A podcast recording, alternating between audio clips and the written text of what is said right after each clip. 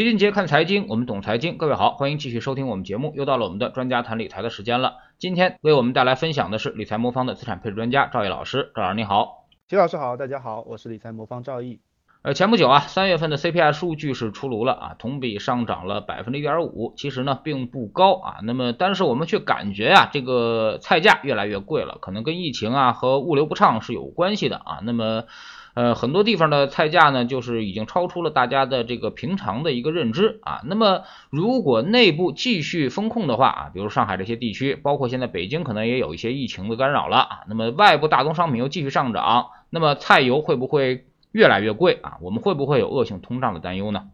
嗯，过去一段时间啊，大家讨论美国通胀是比较多一点的，但是最近呢，随着我们国内疫情的发展呢，许多朋友开始担心我们国内通胀是不是也会上升，同时呢，也会担心是否会影响到我们的这个货币政策。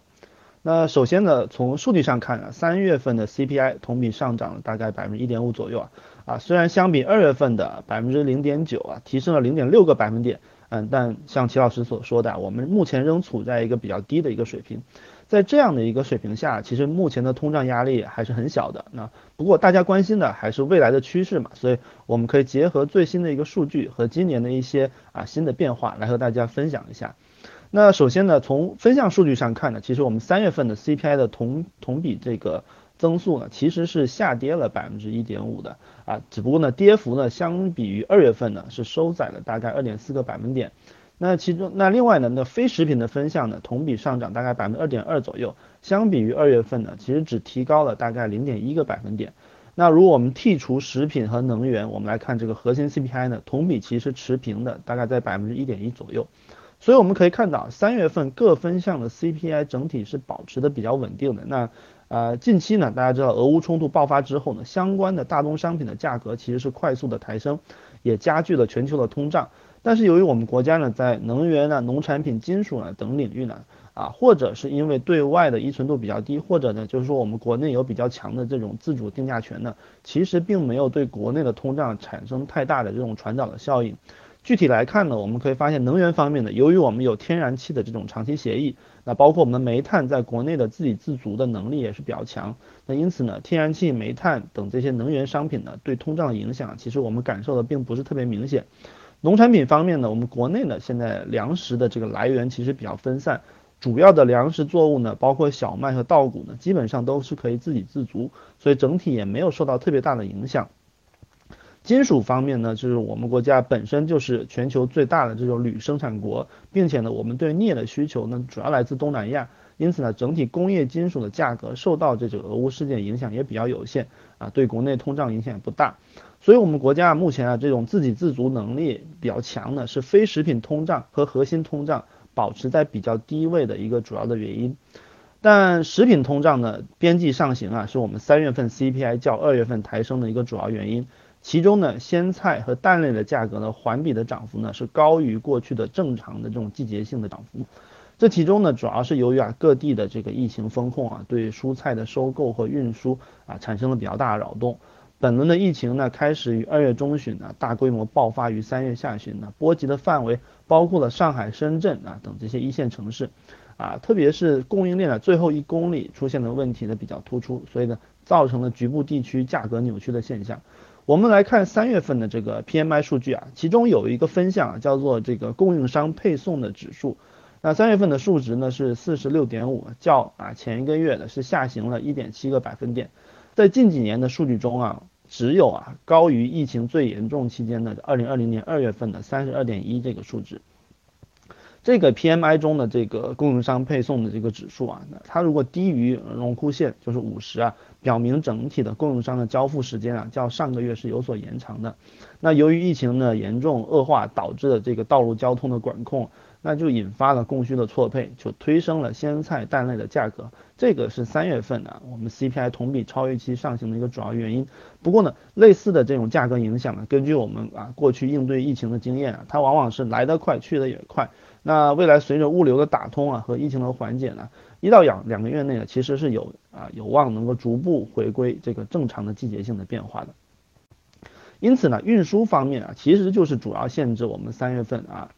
啊通胀同比上行的一个主要原因。不过这里需要强调的是啊，目前的食品通胀只是边际的上行，从绝对值来看，食品 CPI 同比增长仍然是负值，只有啊负的百分之一点五。这个主要是和我们国家现在猪肉价格持续走低是有一定关系的。呃，和美国 CPI 的这个走势啊，主要受宏观经济影响有所区别。我们国家的 CPI 走势啊，不仅受到宏观经经济的影响，还受到啊猪肉价格的影响比较大一些。我们三月份的 CPI 啊，猪肉的分项啊，环比是下跌了百分之九点三啊，是超过了季节性的一个大幅度的下跌。那作为替代品的牛肉和羊肉的环比价格也出现了大于季节性的这种下跌的规律。那当前的生猪的供给整体是处在一个过剩的状态啊，我们跟踪的高频的猪肉批发价格啊，近期已经回落到二一年十月份的一个低点附近。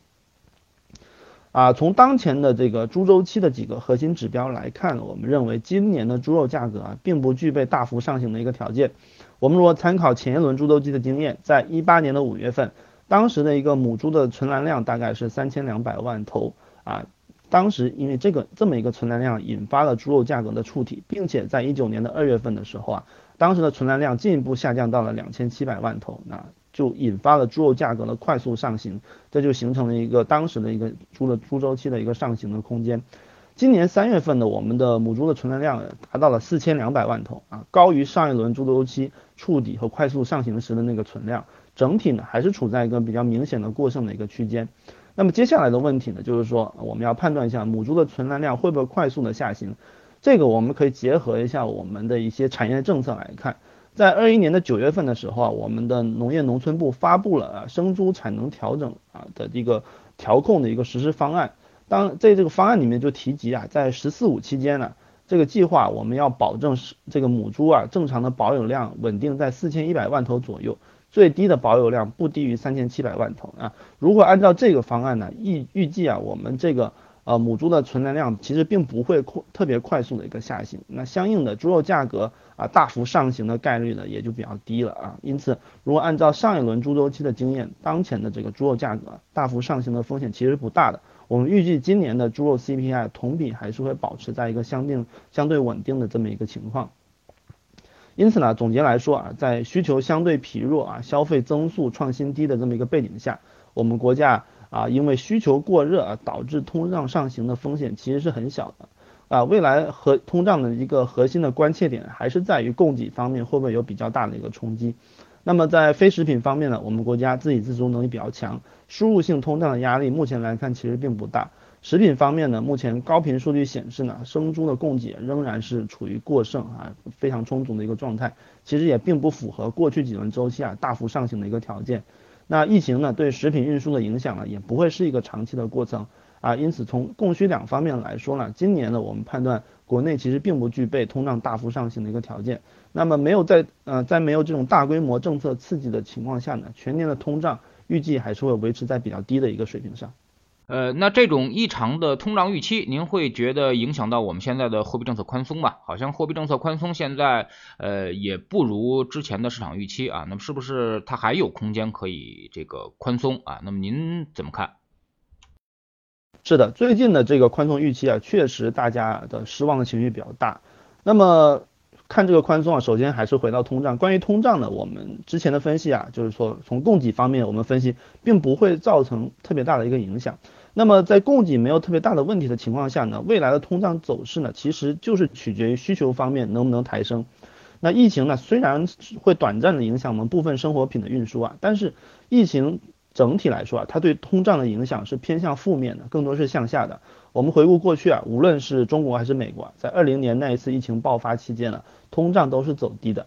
那美国如今呢，通胀走高的一个核心原因还在于它的一个大规模的刺激的一个结果。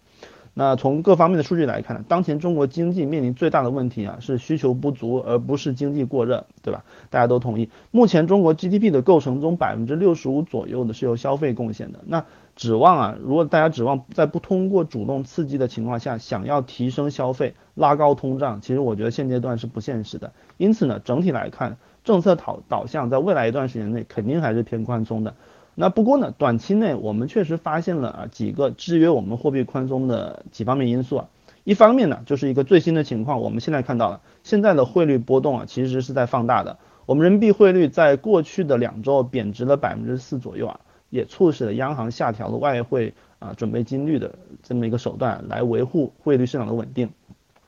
其实我们过去一直在强调，人民币比较啊坚挺啊，实际利率又比较高的情况下，我们并不啊并不担心这个降息的一个空间呢。那其实呢，就是在这个强的人民币的这个大背景下呢。汇率的适度贬值，其实对我们经济是有好处的。只不过呢，过快的波动可能会给市场造成动荡。那比如说，在过去两周汇率贬值的速度是比较快的这种情况下呢，确实短期内我认为是确实制约了我们货币政策的一个啊呃提前的一个释放。那我们之前曾经说过，我们现在国家的实际利率是偏高的啊，高的实际利率和现在的整个经济状况其实是不匹配的啊，所以需要宽松。因为啊，如果一个经济体中它的现金的收益率能够战胜通胀，那就像我们现在的情况，大家现在的现金收益率其实是高于我们现在通胀的，那么呢，大家就没有动力把资金投入到更高风险的资产中去，这就会造成经济循环出现问题。所以在这种情况下呢，啊，全世界的货币政策制定者都有两个选择。第一个，要不你就去压低短端利率啊，要不另一个选择，你就是要想办法提高通胀，这样才能使呢整个金融系统恢复正常的一个功能。降息呢，其实就是通过降低资金成本的方式来达到这个平衡。那汇率贬值呢，其实则是通过啊提高输入性通胀的这么啊一个角度来达到这个平衡。因此呢，汇率贬值本身也是一种宽松的形式。那我们经济现在需要的是刺激。啊，我们需要达到是这种啊宽松的一个平衡，但是至于具体的刺激的形式呢，我认为无论是利率还是汇率，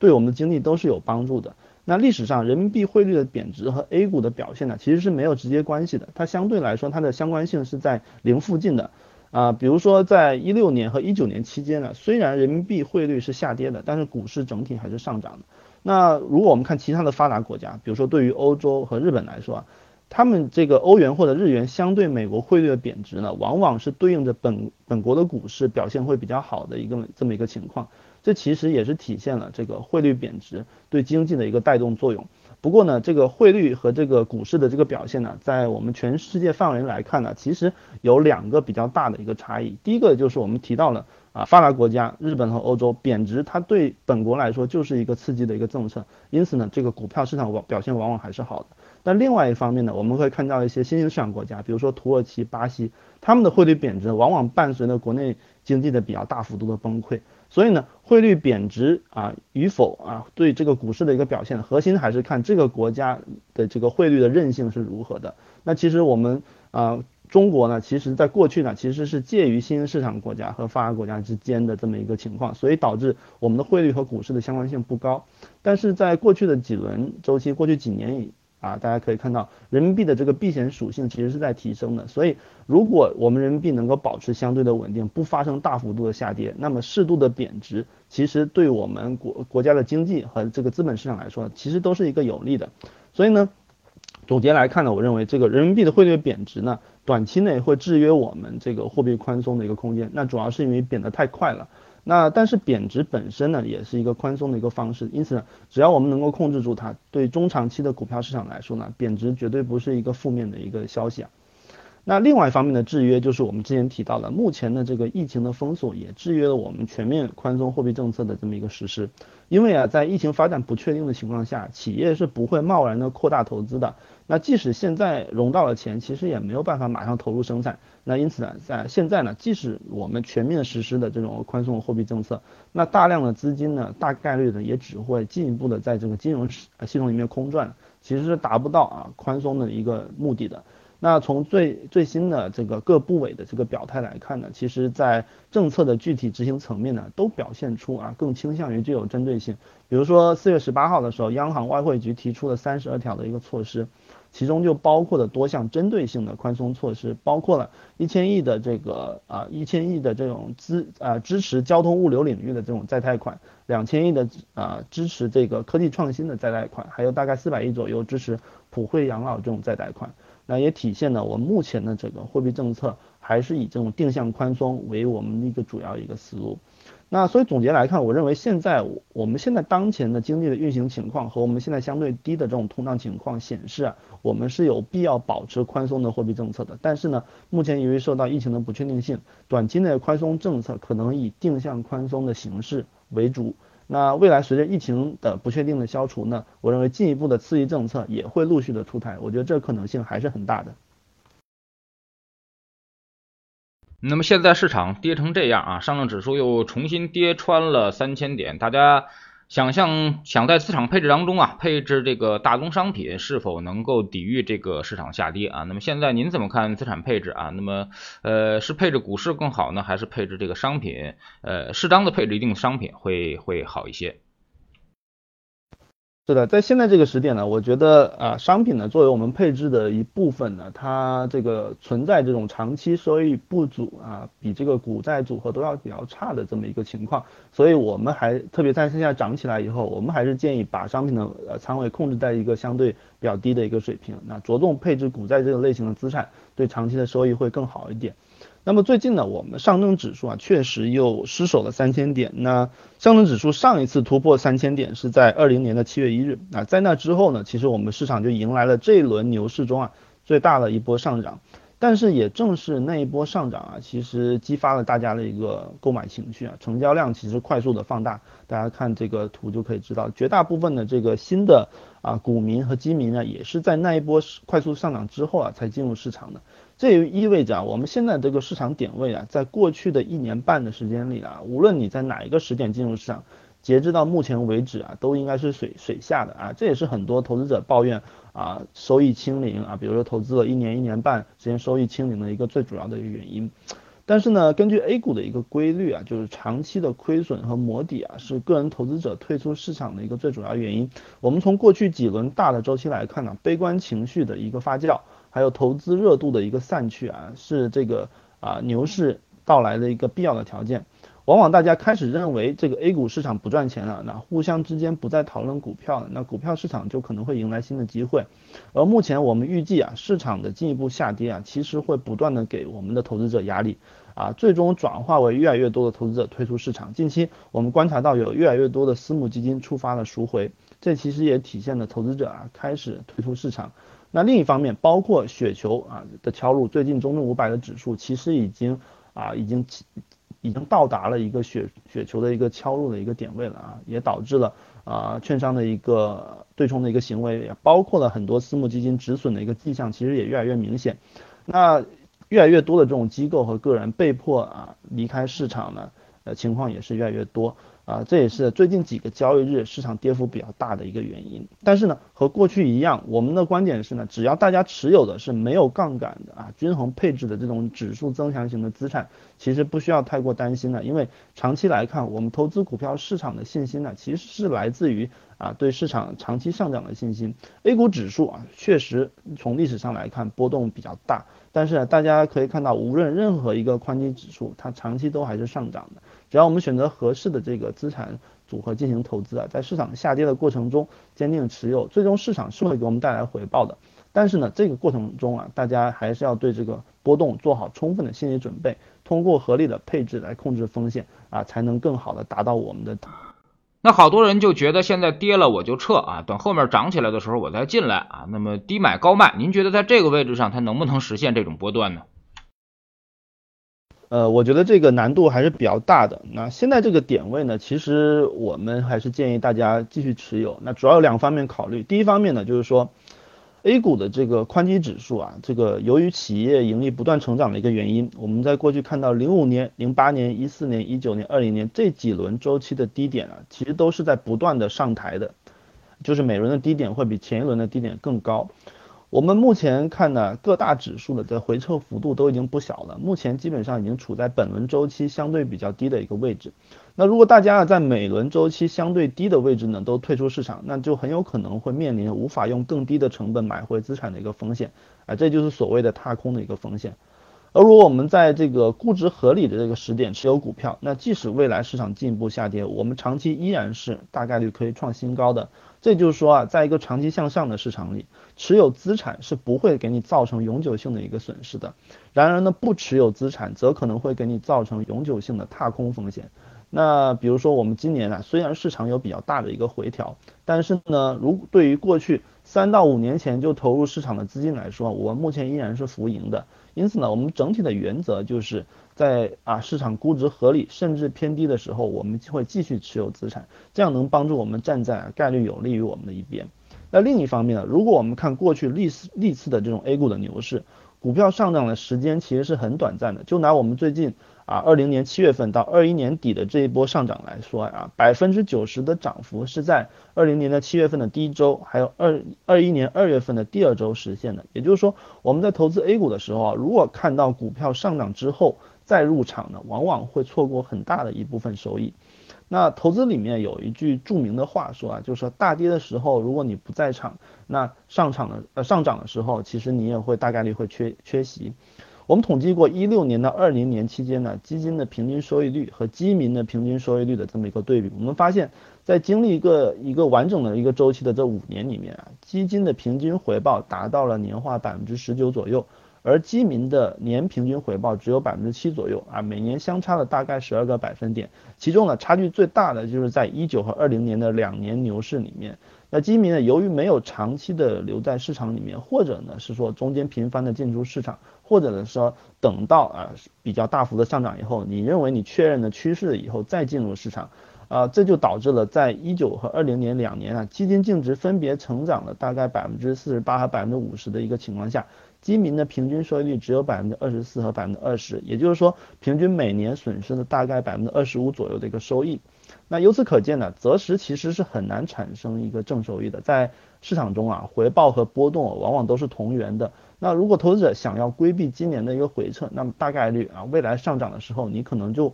不能够很及时的一个跟上。这也意味着啊，这个呃，这也意味着，如果是这样的话，其实。大家这个择时的策略其实嗯并不会太有效，也就是说呃大家如果回看自己的策略啊，如果这个今年确实遭遇了一个损失，大家可以往前几年看一下，同样的策略是不是在前几年也给你带来一个啊丰厚的一个回报？如果是这样的，那就证明这个在你的策略啊是处在市场自然周期中的一部分。那我们需要尽量避免的是的，通过盲目的择时，导致在下跌的时候我们承受了损失，但是在上涨的时候啊又没有跟上这么一个情况。我们魔方组合现在的一个择时策略是，在市场估值合理或者低估的时候啊，会坚定的一个持有资产，只有资产出现高估值过高、上涨过快的时候，才会利用风控的形式啊卖出风险资产。我们这个策略这隐含的一个意思就是，我们希望能够大概率的获得。资产呢，从低估到它估值合理的这一部分啊过程中的一个收益，而当资产泡沫的时候呢，我们可能会选择放弃这个泡沫可能会变得更大的那一部分收益。那就好比巴菲特在两千年互联网泡沫的时候啊，完全没有参与这个泡沫的过程一样。当时呢，他其实也受到了美国媒体的嘲讽，但是呢，正是因为这些著名的投资人坚持了自己的投资原则，严格的执行了自己的投资策略啊，才获得了他这个策略全周期的一个收益。因此啊，如果大家希望择时，我建议大家啊，对所有的择时择时策略都应该建立在一个完整的啊呃逻辑体系之下，并且呢，充分的验证这个体系在历史中的表现。否则呢，轻易的择时呢，很可能会演变成大家啊情绪化交易的这么一个工具，最终的结果就导致啊高买低卖，损失了长期的收益。好，非常感谢赵毅老师啊。那么择时是谁都想干的啊，我们也想干择时，包括机构也想干择时啊，都觉得择时能有大机会。但问题是你能够把握得住择时吗？啊，那么从一份研究报告上来看，其实长期来说的话，择时的年化贡献率是负的啊，大概在负百分之二左右。也就是说，你长期做择时啊，那么长期来说对你的投资收益是贡献年每年是亏百分之二的啊。那么这样的一个比例，如果放大到十年的话，其实你会亏很多钱啊。那么所以说择时它很难成立啊。那么呃，如果你能在一波特别大的牛市里面啊，那么能够择时一两次，我觉得还是有机会的啊。比如说十年一次这种大牛市，或者十年一次的一个顶底啊，那么你择时一次两次。啊，那么这个可能可能性啊，把握性还是有可能的。但是如果说每一次波段你都要择时，每一次这个涨跌你都要择时，那么这个可能性几乎为零啊。而且你是择时的越多啊，动的越多，就会错的越多。所以说呢，最后反而会拉低你的收益啊。不但你个市场呃贝塔的钱没挣到啊，阿尔法的收益还是负的啊。那么最后呢，肯定就是赔很多钱了。非常感谢赵毅老师，再见。谢谢齐老师，再见。